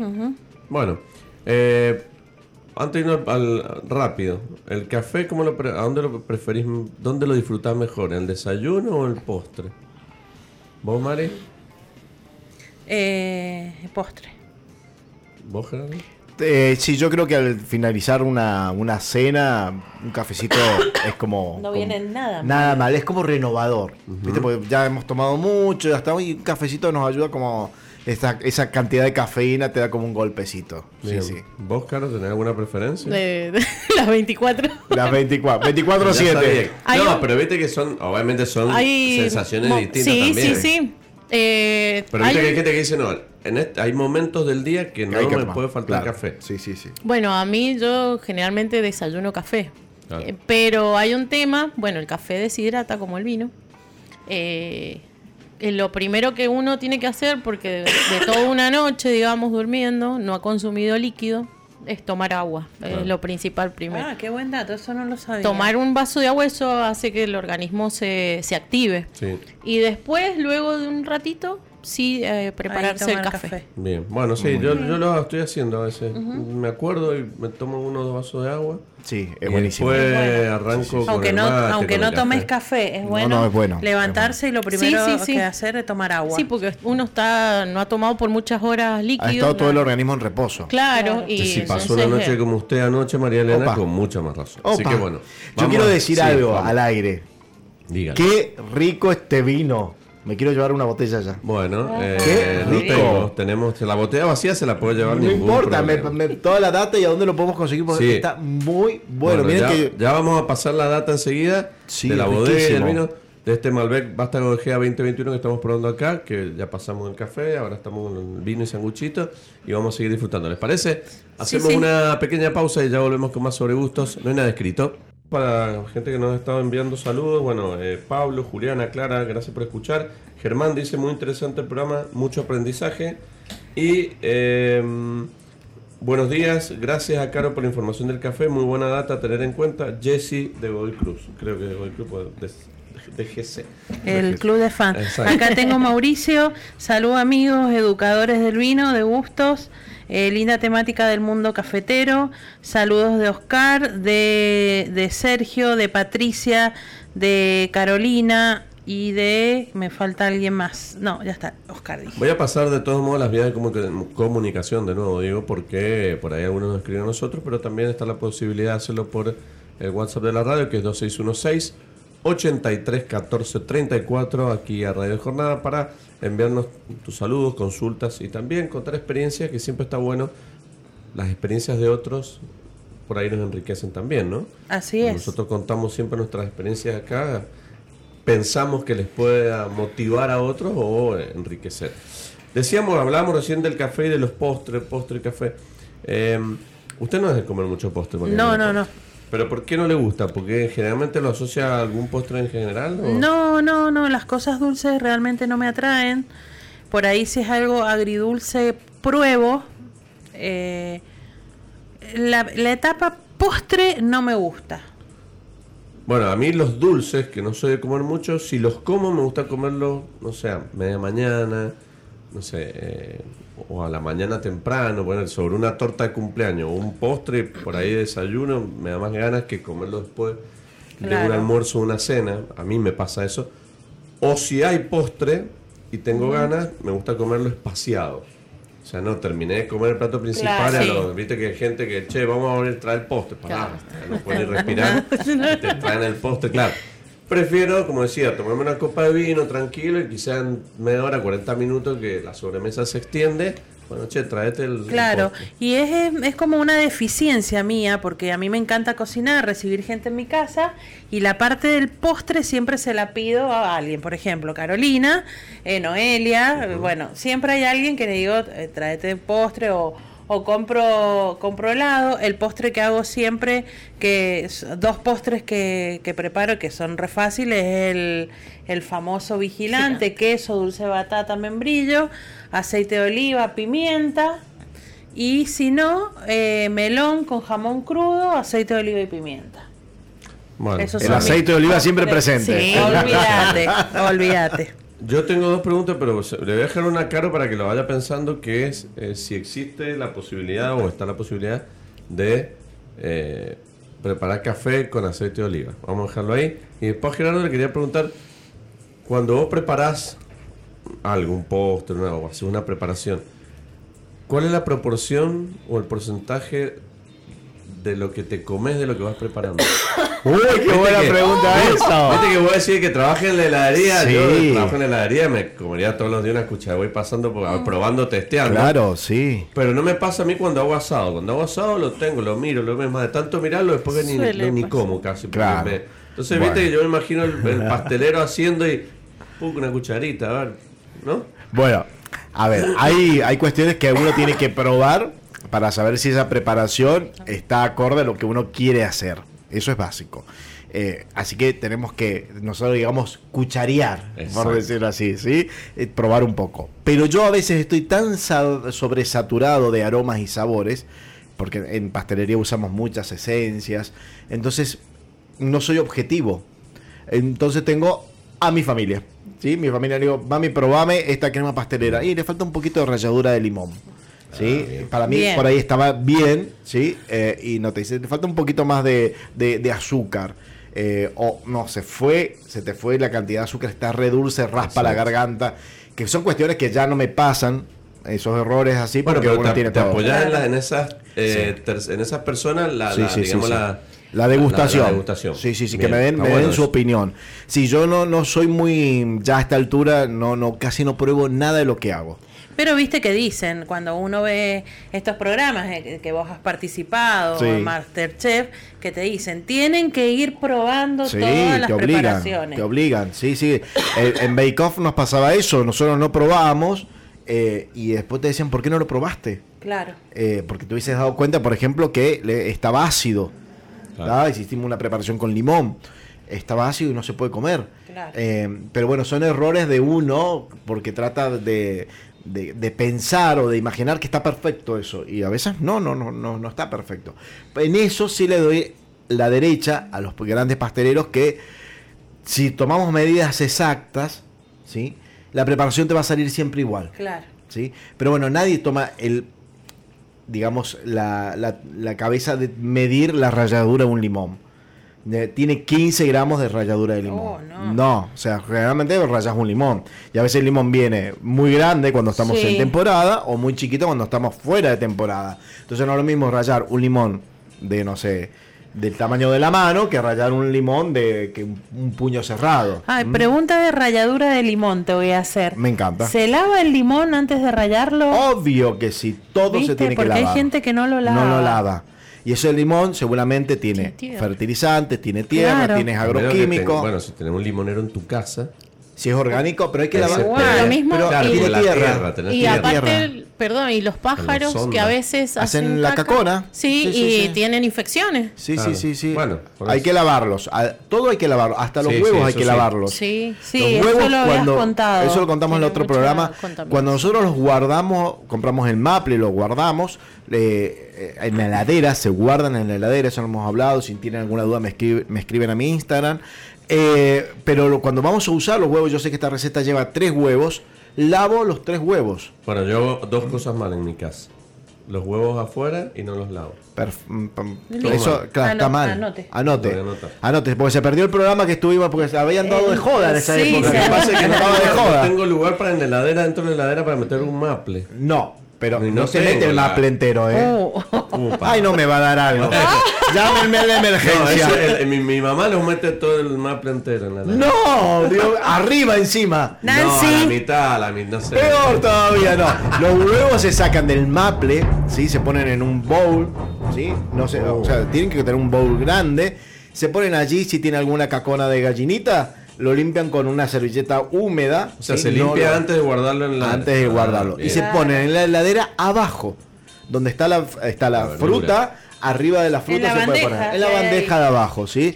¿Por qué? Porque podemos tener contaminación cruzada con salmonela. ¿Verdad? La, la, la- y las todas las eso. hueveras se llaman, en las eh, heladeras están arriba, eso en ¿Puedo, la decir, ¿Puedo puerta. autodefinirme como un huevón? Un hue- Ah, puede ser, sí, sí, sí, puede ser, puede ser. No, no, si uno no tiene conocimiento, hace algo porque no tiene conocimiento, Claro, obviamente. sí, pero sí, no. sí, tal si cual. ya tenés el conocimiento y lo seguís haciendo, Claro, ya sí no, sos Si ahora ya en el, huevón. en el próximo programa Llego a mi casa, repite, no, no, ahora llego a mi casa, los huevos que tengo los voy a Claro. lavar, los voy a meter en un bol Lustrar, y los voy a. Claro. Sí, claro, claro, porque más o menos los huevos, eh, en la- como decía, yo no entiendo la gente, los crea, los fabricantes de heladera, que te lo ponen en la puerta. Y arriba, Arriba. en la Entonces vos abrís, cerrás, abrís, cerrás, Se y si hay, algo, hay alguna, alguna bacteria, eso salta, porque la- la- el salto de la bacteria de la cacona es microscópico. O sea, no es que nosotros vamos a ver el pedazo de caca volando, ay, perdón, bueno, cacona, volando Claro, sí, sí, a, sí, a sí. depositarse sobre la ensalada rusa, ¿entendés? No, Claro. o sea, es microscópico. Pero yo no entiendo eso y lo hablamos y muchas veces lo hemos, lo hemos planteado con amigos que estamos y decimos, ¿por qué la- los creadores la- no le preguntaron a un bromatólogo dónde van los huevos? ¿Sí? Porque en realidad yo este conocimiento lo tengo por, por los bromatólogos que te dicen y los huevos no se guardan al, al aire libre. Yo siempre tengo la, la misma, el mismo comentario y se los voy a transmitir a todos ustedes. Si ustedes tienen dudas si algo se guarda en la heladera o no, vayan al súper. ¿Dónde están los huevos en las cadenas de supermercados serias? ¿Dónde están los huevos? En la heladera. En la heladera. Listo. ¿Cómo están envueltos? Generalmente enfilmados o bien cerrados y nada tiene sí, pero mancha. muy poco súper, ¿eh? Porque hay otros que están en la góndola. Están en la góndola, sí. Yo tengo una amiga que tiene unos súper y le mandé un mensajito y le dije, tus huevos están en la góndola. No que el dermatólogo dijese que puede ser porque hay aire acondicionado. No. No. Tienen que estar refri- refrigerados, ¿sí? Bueno, Por ejemplo, las anchoas. ¿Las anchoas se guardan en la heladera o no se guardan en la heladera? Yo las guardo en heladera. Están en el supermercado, están en la heladera, así que va en la heladera. Claro. ¿Sí? O sea, cuando tengan una duda si algo se... La mayonesa. La Sí, mayonesa. no, no. arroba No, no, no, no. Gerardo Ah, Bake Bake Off Off y le paso toda la data. Claro. Sí, eso, eso está bueno. A mí se me, se me ocurrió eso de decir, bueno, si uno tiene una duda, vaya al súper y fíjese en el súper dónde está guardado. Claro, porque el- la- hablábamos la semana pasada del chocolate, no guardarlo en la heladera. Claro. El No. chocolate en el supermercado está en la góndola. El- igual que el café. El café el en la heladera. Bueno, No, yo el era el gran guardador de café en la, en la, en la heladera. No se guarda en la heladera. No. Ah, No, no, bien, está Tiene que estar en un lugar fresco y seco, Claro. tapado, Claro. como el vino. Como el vino, Sí. claro. Yo cambié esa, esa- eso lo cambié. Después que eh, estudié pastelería y que tenemos unas partes de, de café y todo eso, te dicen no se guarda porque pierde el aroma. Eh, no, y aparte puede Y absorbe. olores a la heladera. Olores, los olores de la heladera. Eso es verdad. Ay, qué, qué feo. Y, en- que y es más, no la solo olores. los olores, sino hasta el gusto le cambia. Claro. Es que Se sí. siente gusto húmedo. Es que en realidad ¿Ahora? el gusto está relacionado más al aroma. Porque Sí, nosotros sí. tenemos papilas gustativas, pero las papilas gustativas son para dulce, salado, Sí. amargo, ácido, ¿sí? Eh, y lo que nosotros sentimos como sabor, en realidad nos estamos confundiendo y es aroma. Aroma. O sea, esto tiene sabor a, a limón. No, es un error. Tiene aroma a limón. Y en, en pastelería nos permiten cambiar el concepto de olor a aroma. Sí, bueno, el vino lo mismo. En el vino ¿sí? es igual. El, el aroma Todo- es algo placentero, Sí. placentero. El olor, no. No. Claro. Sí, Ay, qué rico olor. Qué rico olor a vainilla que hay en tu casa. Entonces no te gusta la vainilla. Tal cual. Andate. Andate. O, o están haciendo las cosas muy mal. Sí, sí, bueno. eh, pre- u- una pregunta, tengo varias preguntas, pero bueno, vamos con otra. U- ¿Utilizás o has utilizado vino para alguna preparación de postre? Obvio que sí. Una pasta frola en cocineros argentinos hice el año pasado. Una pasta frola de membrillo con vino. ¿Vino tinto? Vino tinto y nueces tostadas. ¿Vino tinto seco o un Era un Malbec. un Malbec? Bien. Un Malbec, Bien. sí. Y después, eh, a la segunda invitación, hice una. Uy, esto es buenísimo, chicos, para hacerlo en la casa. Una panacota, un típico postre del sur de Italia, que es una crema caliente con gelatina, una panacota de limón con una reducción de vino especiado. Uh, qué rico. Ajá. Un vino cocinado con especias, Sí. anís, cardamomo, eh, pimienta.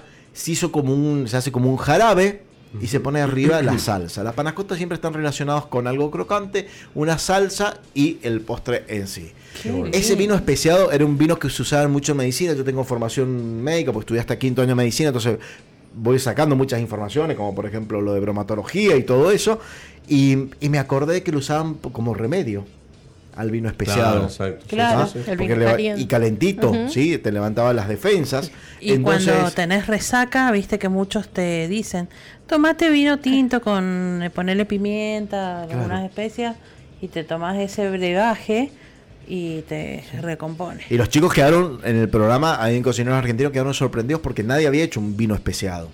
Claro. Y en vivo, ¿eh? O sea, no es que estaba preparado de antemano. O sea, no es algo que tengamos que hacer con demasiado rebusque. Y nada de incorporación de azúcar, nada de eso. O sea, el vino se fue espesando a medida que iba perdiendo, obviamente, agua. Claro. Sí, sí, y se iba haciendo como una jalea y le estaban a la cuchareada. Claro. Y es un vino que al no tener alcohol, porque se evaporó, recuerden que lo primero que se evapora es el alcohol, alcohol. después se evapora el agua y por último, bueno, nos queda la- lo que sería la pulpa, por Claro, decirlo así. lo sólido. El sólido, es mejor Y decir eso sí, iba probando un traguito a medida Y que bueno, iba. Obvio. A eso hay que Sí. probar. Obvio.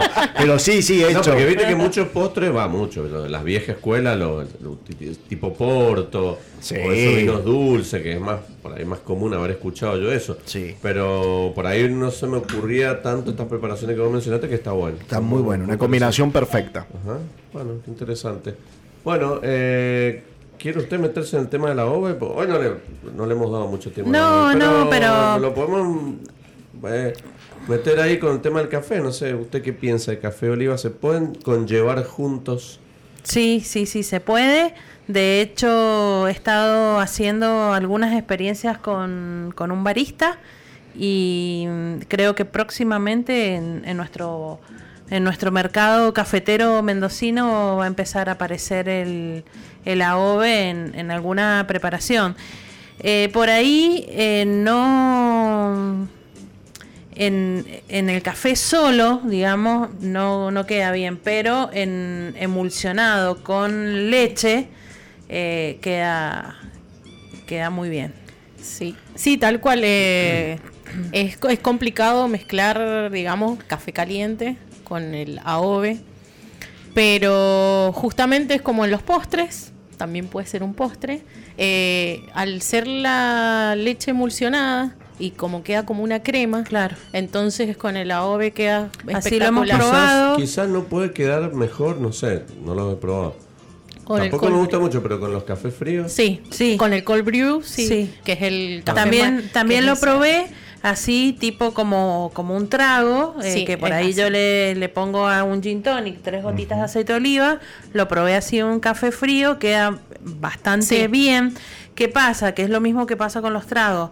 La parte estética de Visual. visual, de que después queda manchada la copa o la taza, en este caso el café, entonces eh, por ahí mucho no le gusta a la gente.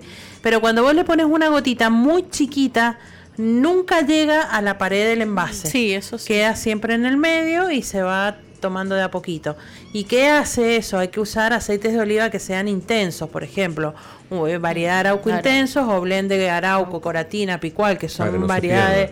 Sí. eh, y que esa gotita, vos cada vez que vas a tomar, te, te larga el, el aroma del aceite de oliva. Es como para perfumar eh, la preparación. Sí, sí, sí.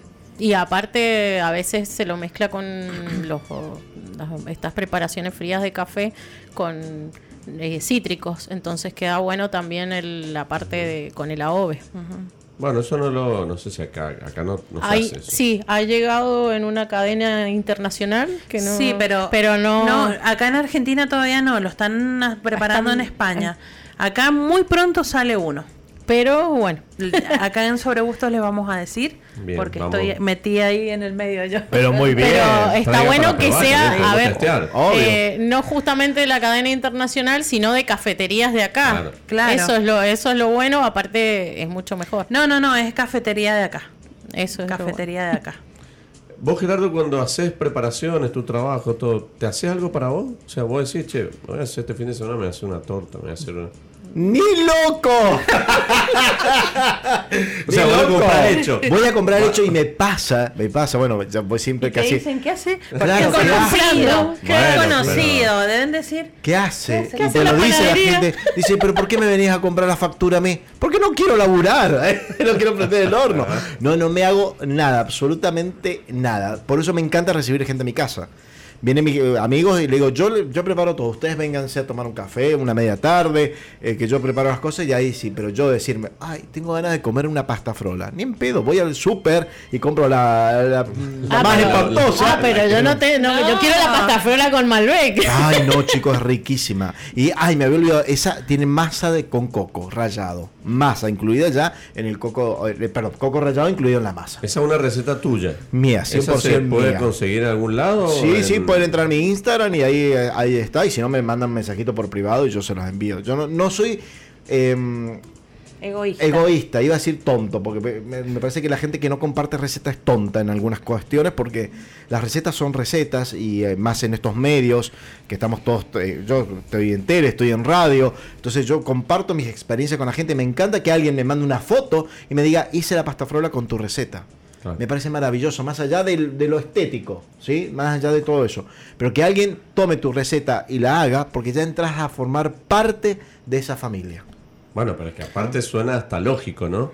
Hoy, viéndolo hoy, porque también si nos vamos atrás, hasta con el mismo vino pasaba en esto de las recetas secretas o las cuestiones no, mágicas No, que no... la única Mira, receta la- secreta- La, mitad de la receta, Claro. la no te... ay, no. Claro, y no te doy, hay algo Ay, básico que no te lo voy a dar. Bueno, no, ¿por pero qué? aparte de eso, a ver, se pierden un montón después de. Lo digo por experiencia en mi familia. Sí. Mi, mi nona es italiana y hacía unas cosas impresionantes dulces. Ella tenía una mano, yo no sé cómo hacía un bizcochuelo de 3 metros con dos huevos y no sé. Claro.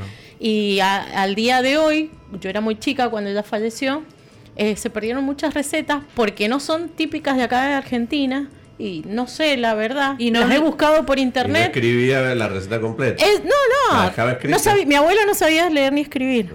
Ah, y encima de eso, ella digamos, a la gente que ha estado ahí y otros que no le han dado bolilla, eh, no las aprendieron. Hay cosas que sí, las aprendieron. Mi abuela, mi abuela paterna em, em, hacía muy buena comida, digamos, española y tenía un cuadernito donde anotaba las recetas. La comida que más me gustaba a mí de ella, que era el pollo fricasé, eh, no estaba anotado en el cuadernito. Mira porque ella decía que era como una receta exclusiva de ella. En cambio la ama, mi abuela materna, ella me, enseñó todo lo que yo sé hacer de la parte sirio-libanesa. Y a preparar la pimienta árabe y todo eso, ella me dejó, yo tomaba nota, yo he reversionado algunas cosas, pero bueno, también comparto, no tengo problema. Sí, yo creo que eso de, la, de las recetas viene de, la época de nuestras abuelas, en que era todo como privado. Exacto. Pero qué, mejor darle las herramientas a otra persona que pueda degustar y, sentir algo placentero que te haya vos gustado. Aparte vos lo haces. ah, para hacer. Uno hace algo para, para los demás también. Para los demás. lo que uno hace. Y vuelvo a insistir, si todos entendiéramos que dando una receta nos estamos incorporando a la vida de otra familia. Está buenísimo. Así que a mí, a mí me pueden preguntar todo. No tengo ningún drama, porque cuando uno es emprendedor, lo hablaba el otro día, con, fui a otra radio a hacer una entrevista y, hablaba con la recepcionista que es emprendedora. Y me decía, yo tengo una receta de un pan con semillas que es mía y no se la voy a dar a nadie y, porque es mía. Digo, está bueno, así todos empezamos. Pero después cuando te das cuenta que vos como emprendedor no estás vendiendo un pan, Estás vendiendo un pan y estás vendiendo lo más importante que puede tener el ser humano, tiempo. Cuando yo hago una torta para un, cumpleaños de cualquiera, un cumpleaños de algún cliente, por, em, ejemplo, no sé, un cumple de 5 años, ¿sí? ¿Yo qué le estoy vendiendo a ese cliente? Le estoy vendiendo la torta, con, con sus rellenos y su decorado. Pero estoy vendiendo lo más importante, que es el tiempo. Porque mientras yo estoy cocinando, transpirando, eh, eh, a, veces me enojo porque se me cortó la crema, qué sé yo, ella se está pintando los, las uñas, está arreglándose el vestido, o el padre está, no sé, preparando el fuego. Entonces yo te estoy vendiendo tiempo. Tiempo y, es servicio. sí, servicio. Entonces cuando los emprendedores entiendan que más allá de que alguien te puede copiar la receta, pero no es tu receta exclusiva, porque hay millones de recetas ahora con, en las redes. ¿sí? Entonces yo creo que está bueno que también hagamos ese cambio como como partes de la sociedad, parte de la alimentación de la sociedad, que las recetas se pueden compartir. Y nunca te van a salir iguales. A mí me pasó con mi abuela paterna, mi abuela Marta, que recién la nombré. Mi abuela materna, Marta, hacía todo lo, dulce. Y mi abuela materna, Bruna, hacía todo lo salado. Italiana y de origen también árabe, español, mi abuela eh, materna. Y una vez ella hacía la pasta frola, que yo les digo a ustedes. dijimos, bueno, lo vamos a hacer juntos. ¿Sí? Los dos, pa, pa, pa, los, uno al lado del otro. Chicos, con las mismas cantidades, porque aparte mi abuela tenía la balanza de pesitas. Ah, que no sé a dónde habrá quedado, porque hubiese añorado tener esa balancita. Y eso, era con la mano y taza. Bueno, no sé cómo hicimos la preparación, la cocinamos los dos. Y, la de mi abuela era más rica. Era más rica la de mi abuela. Y estábamos con las mismas preparaciones. Entonces ahí hay una cuestión. En las manos en el amasado, en el calor de las manos, que hace que las cuestiones se emulsionen mejor, las materias grasas. Entonces por eso digo con el tema de las recetas, no hay ningún secreto. El único secreto que tenemos de la receta que me encantaría saber es de esta gaseosa colorada, que esa es la única secreta. la única receta que por ahí ha quedado en el tiempo secreto. Claro, secreto. Y, tiene su valor. Así y tiene su valor. Eh, vamos a la última pausa, si eh, tengo más mensajitos que están llegando acá, algunas eh, preguntas. Y, ya nos metemos en el último tramo de Sobre Gustos no hay nada escrito. Así que no se muevan de ahí que ya volvemos. Sobre gustos no hay nada escrito. escrito. Por Radio Jornada. Todo el tiempo. Tu radio.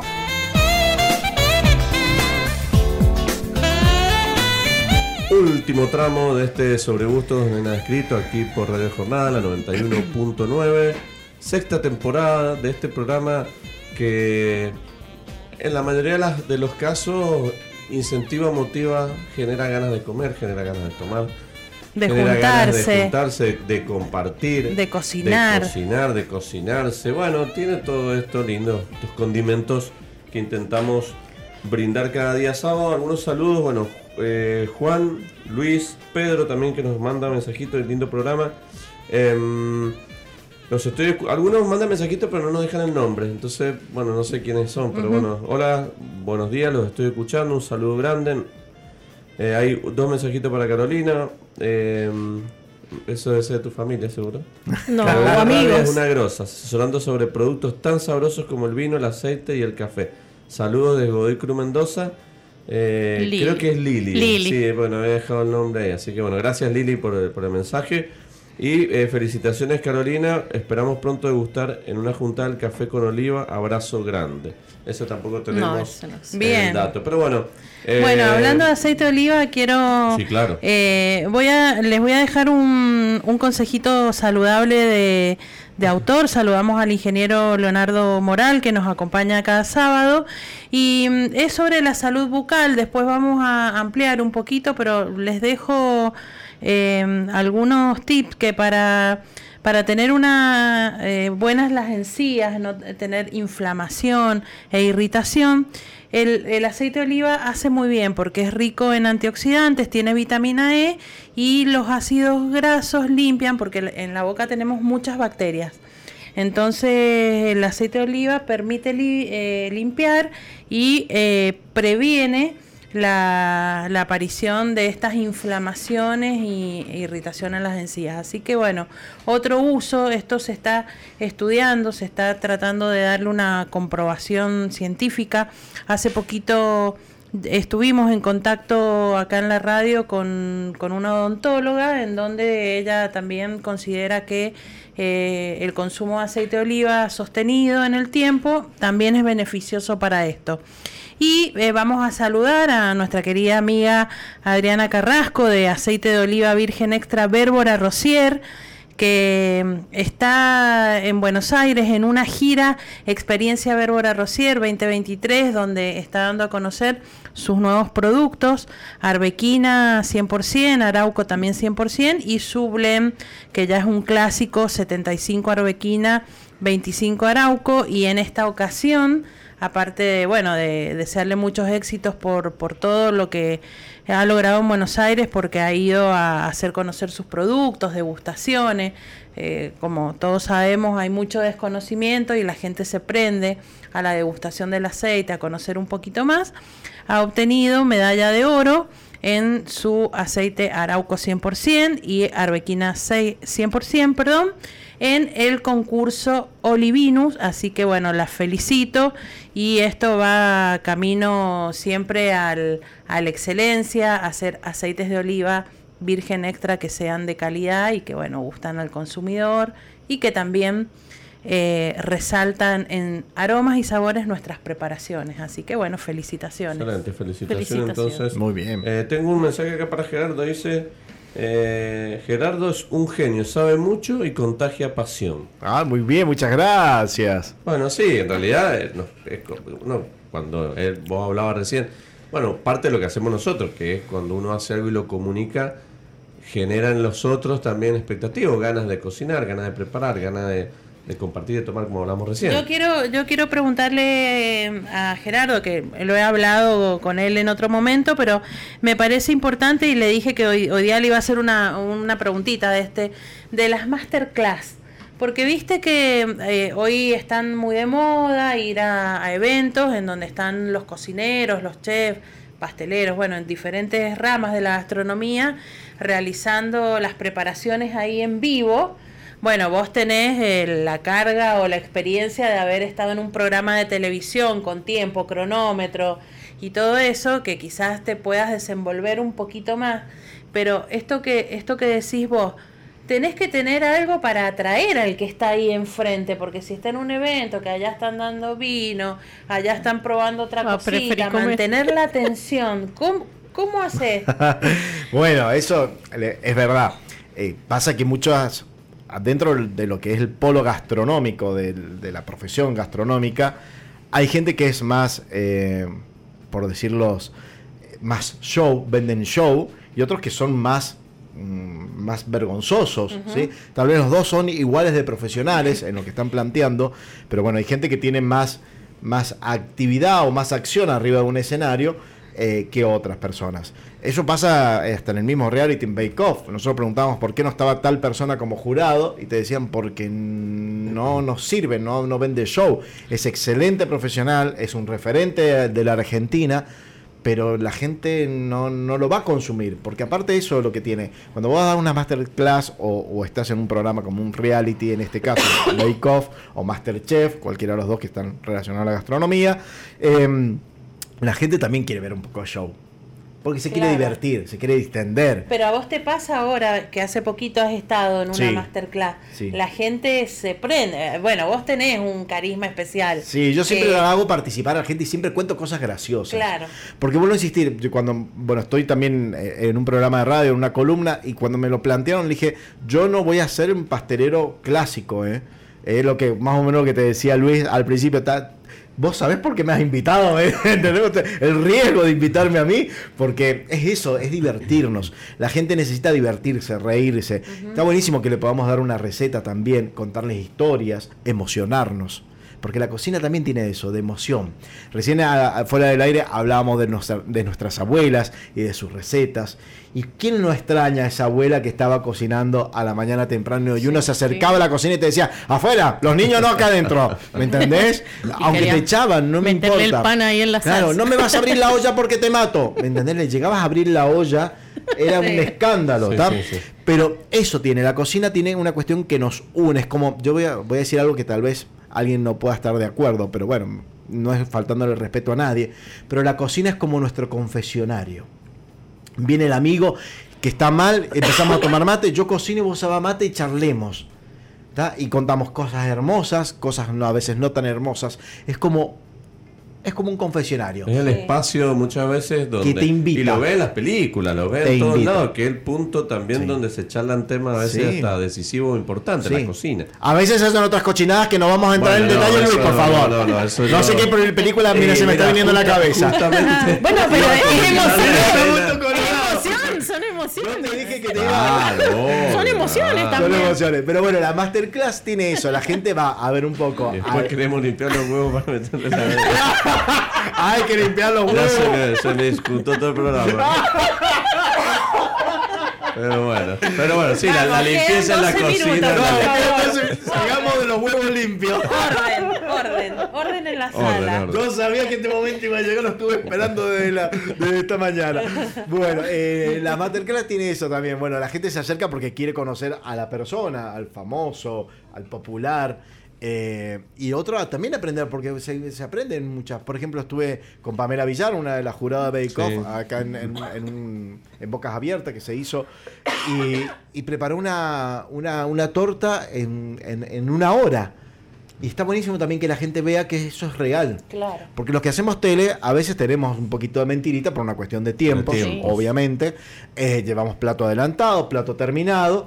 Entonces la gente no sabe si es verdad o no es verdad. ¿sí? Hay algunos platos que sí se pueden preparar en el momento, pero la mayoría no por una cuestión de tiempos. Pero ella mostró cómo hacer esa, esa torta en tiempo real.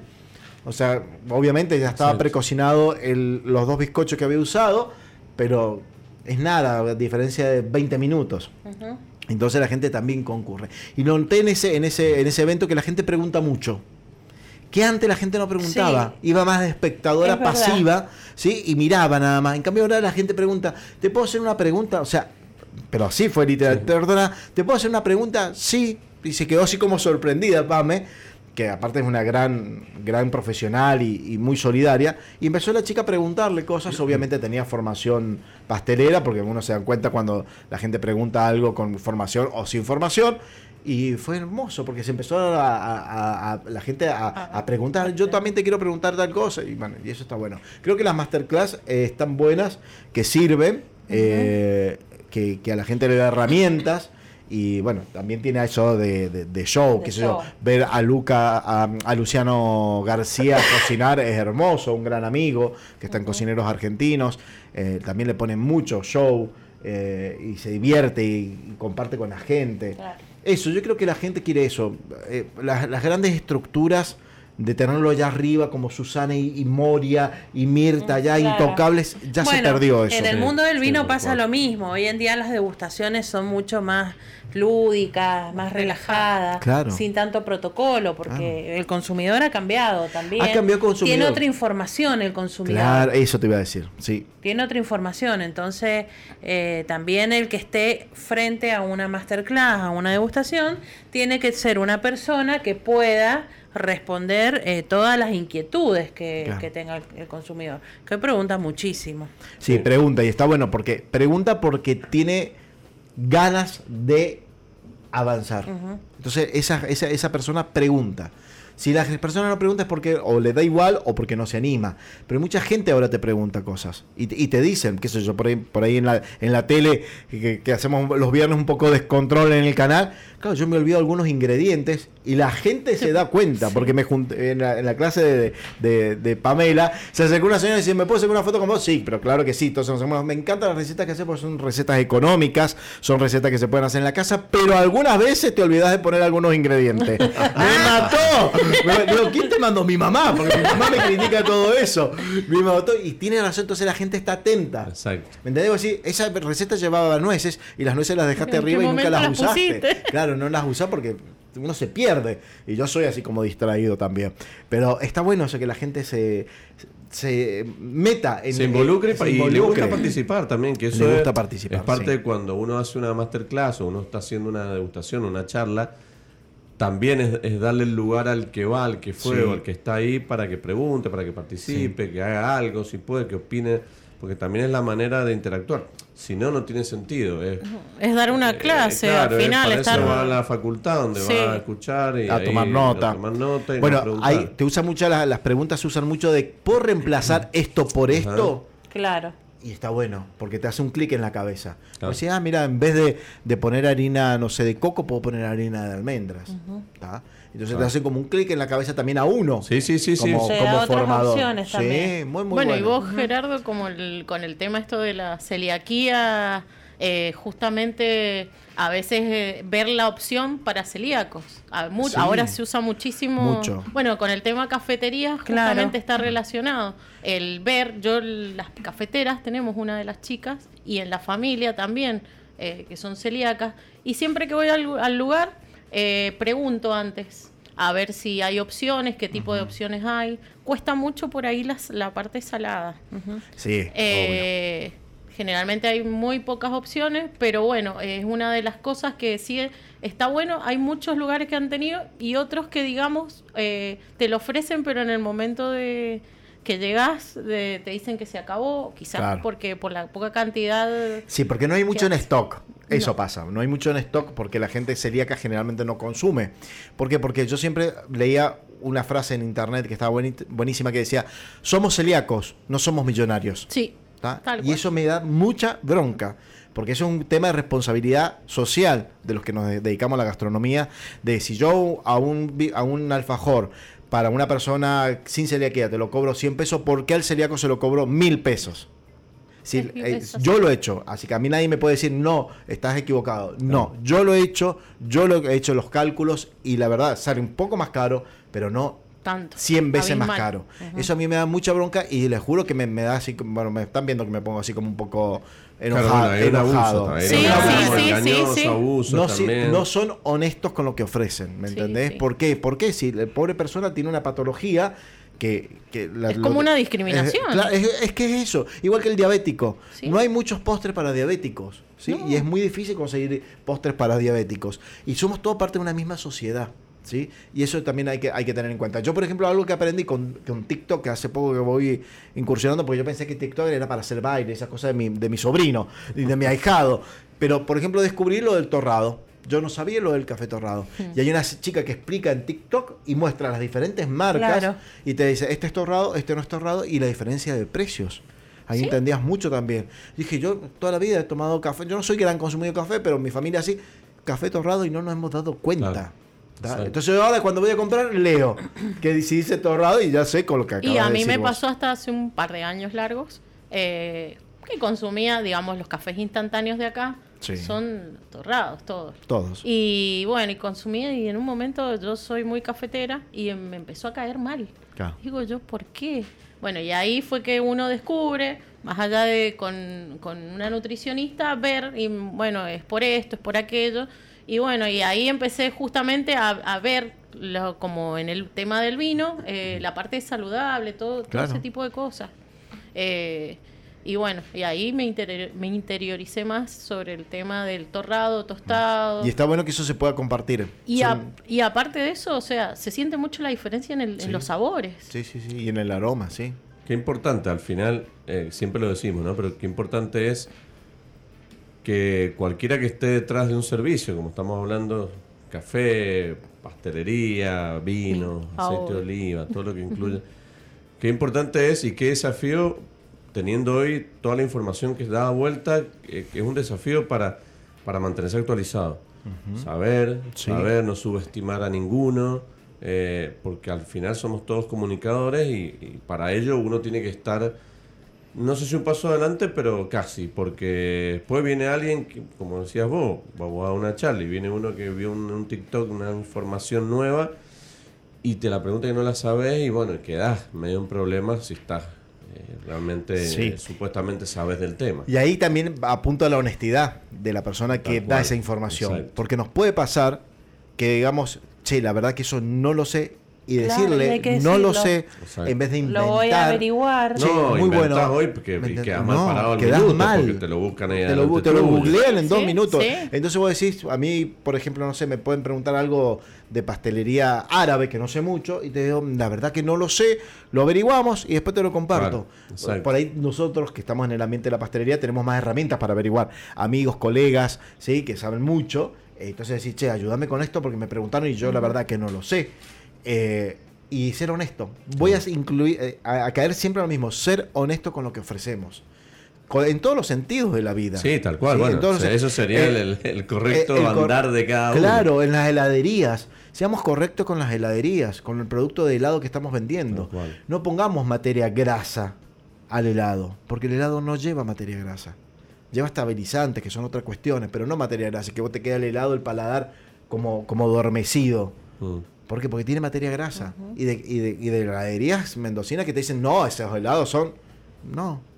Vayan a comer algún helado con ralladura de limón, de naranja, de Natural. de natural, y van a ver lo que es un helado. Claro. Un helado de, de verdad, sin aromatizante. Sí, sí, sí, sí, sí. No quiero dar nombres, obviamente. Ahora lo Eh, damos enseguida cuando nos vamos. Ya nos vamos, vamos. Pero bueno, Ahora no, hay, hay Lo heladerías. hemos pasado dando nombre Lo ahora. hemos que pasado. así que- de, decilo, ¿viste? Como dicen, pero decilo el nombre, decilo. No, no, no voy a decir ningún nombre, pero vuelvo a insistir, apunta a la honestidad de, de empresario, a la honestidad de, de emprendedor, a vender productos de calidad. Mi mamá me decía lo siguiente, y, y creo que con esto también podemos ir cerrando, por lo menos por mi parte. Mi mamá decía esto, cuando vos prepares algo, imagínate que se lo estás dando a tu familia. ¿Tá? Exacto. O sea que si le estás ofreciendo algo, tenés que tener los cuidados, mismos cuidados que le das a tu familia. Porque esa persona, ese cliente, es tu familia. Claro, exacto. Aunque no lo sea. Sí, sí, sí. Sí, Y aparte entonces- confía en vos, claro. en tu Confía producto, en tu servicio, en, lo en que tu está- limpieza. en tu- claro. Chicos, yo he pasado por cocinas así, he mirado por reojo y vos decís, ¡ay, sí. Dios mío! Dios mío, también mi cocina a veces también es un lío, pero no sucia. claro. Claro. ¿Me entienden? O sea, puedes tener lío de muchas herramientas sí, sí, y sí, cosas. pero no sus. Pero vos, vos estás viendo y decís, ¡ay, Dios De mío! cosas que no se han limpiado en el momento. Los repasadores, ¿viste cuando vos decís los repasadores? Vos ves- o la rejilla, ¡ay Dios! Pero bueno, eso, seamos cual. responsables. Seamos Bueno, responsables buen- con lo que hacemos. Claro, eh, ¿eh? última preguntita de Vanessa. Dice, ¿el último cafecito de la noche quita el sueño? Qué buena pregunta. Eh, y sí, la Sí. Cafeína generalmente se utiliza para, digamos... Es estimulante. estimulante. Sí, sí, sí. Hay Yo- que... yo Es decir, eso es verdad, no es un mito. No, no es un mito. Pero A no ver. significa que a todos les dé sueño. No les dé Exactamente, sueño, a ver. sueño. A mí yo a veces me tomo, me tomo y a los dos minutos estoy, Claro, estoy pero si nos tomamos dos, Ah, usted ronca. dos botellas Yo de ronco, vino. ronco. Poquito, muy, me han dicho, muy poquito. Tengo una, una, unas trizaduras en los vidrios que creo que son las aves. Yo no Pero ronco no porque yo no me escucho, así que. A ver, tiene que ver con un poco, depende, depende cómo, cómo esté preparado el café, si está muy, como Claro, digo, muy concentrado, muy quizás, concentrado, quizás a veces eh, eh, ese, ese Quizá el de la noche hay que hacerlo más ligerito. Claro, un poco más ligero, pero lo mismo, lo mismo eh, a veces también tiene que ver con uno. Claro. Eh, yo también hay veces que tomo café y, y después duermo re bien. Es más, Sí, me sí, duermo a sí, las 10 de la sí. noche, capaz que me acabo de tomar Claro. un café. Como otras veces me, ha- me he pasado, tiene que ver también con, digamos, con la parte... eh, uno cómo ha estado en el día, todo, todo el- Sí, sí, toda sí, su rutina. Sí, sí, sí. Bueno, eh, hay un montón de saludos, hay muchos saludos para Caro, también saludos para eh, Gerardo, todos, la verdad que eh, ha sido un programa con muchísimas cosas. Sí. No, se nos fue, está para hacer otra parte, pero bueno. Eh, gracias, ¿la pasaron bien? Hermoso. Hermoso. Yo, la pasé hermoso. Yo con el vinito me voy recontento. Bueno, excelente. Le Entonces, tendríamos bueno, que haber dado Gerardo después del café. sí, verdad.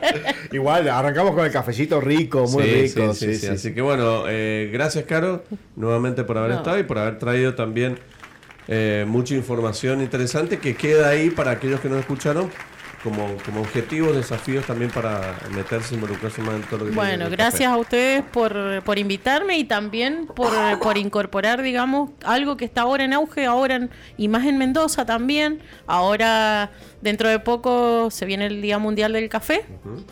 Eh, y van a hacer acá en Mendoza un estilo mundial, digamos, de café que está bueno para ir a- en realidad a conocer las distintas cafeterías que se proponen de acá de Mendoza bueno. y producto de, de café. Después Eso- pásenos el dato, así Eso lo creo- informamos Dijiste desde acá. primero de octubre, yo escuché Pri- mal. Primero de octubre. Pero el programita de en dónde va a ser, horario, todo eso, después nos pasa. Sí, sí. Y lo, lo informamos en el próximo programa. Sí, sí. Y otra de las opciones, también otra novedad que se va a hacer acá en Argentina, que ahora recién estamos viendo, el primer eh, campeonato, digamos, de baristas a nivel nacional, eh, que ya tenemos nuestro... Representante. Nuestro representante que hace poco y se va a hacer en Tucumán también el primero de octubre. Bien. Bueno, más Bueno. información. Bueno, toda esa información mándela a usted que Ahí acá la vamos. vamos, Vamos a, a ir pasar los datos. Gerardo, muchas gracias por tu No, por presencia y por eh, también llenarnos de, de información, de tips y cositas lindas que vamos a poner en práctica. Yo me voy con los huevos. Que apenas llegue a mi casa, ya tengo tarea. Tiene que la- no tiene que lavarse los huevos. No, no, que los no, vaya a no. usar. Queremos Tengo- fotos. Tenemos fotos. eso. Sí, sí, sí, Quiero voy a- fotos. bueno, voy a mandar fotos. Arroba Gerardo Beikoff, así la comparto y miremos la heladera de Luis. Me encantaría. Voy a tratar de hacerlo. Gracias, Gerardo. No, pues, muchas gracias. La verdad que es hermoso venir. Yo amo la radio. Más allá de la tele, que he nacido en la tele, pero amo la radio. Me parece un medio eh, maravilloso. Y da esto, de, de amistad, de Sí. compartir. Así que está buenísimo. Bueno, gracias. muchas gracias y hasta la próxima. Gracias Héctor del otro lado por la operación, como siempre, Mari, muchísimas gracias. Eh, a disfrutar Gracias. del fin de semana y, y- y ya arranca. Qué rápido se pasó septiembre. ¿eh? Me voy, mi despedida es con una invitación. Sí, vamos. Los invito a todos el día jueves 28 de septiembre a las 19 horas a, a conectarse al canal de YouTube Argentina Virgen Extra, en donde haremos el lanzamiento oficial de la guía digital de los mejores aceites de oliva de Argentina. Repita día y hora, por favor. 28 jueves 28 de septiembre 19 horas por YouTube en el canal de Argentina Virgen Extra. En mis redes está toda la info. Bien, vamos a ir actualizando en redes también. Así Ahí van a encontrar recomendaciones de maridaje del señor Gerardo Domínguez, del señor Luis Mantellini y bueno, y de un montón de chefs, cocineros y De gente, gente que sabe y otros que tratamos de. Así que, pero bueno, Gracias. gracias por la invitación. Gracias a todos los que han enviado mensajes, han sido muchísimos. Gracias por escuchar el programa, gracias por compartir. Mi nombre es Luis Mantellini. Nos vemos la próxima semana aquí por Radio Jornada. Muchas gracias a todo el equipo y familia de Bodega Estáfile que nos acompañan en esta sexta temporada. Recuerden, como les digo siempre, recuerden que no hay vinos mejores ni peores, sino que hay vinos que te gustan más o que te gustan menos, porque sobre gustos no hay nada escrito. Chau, chau.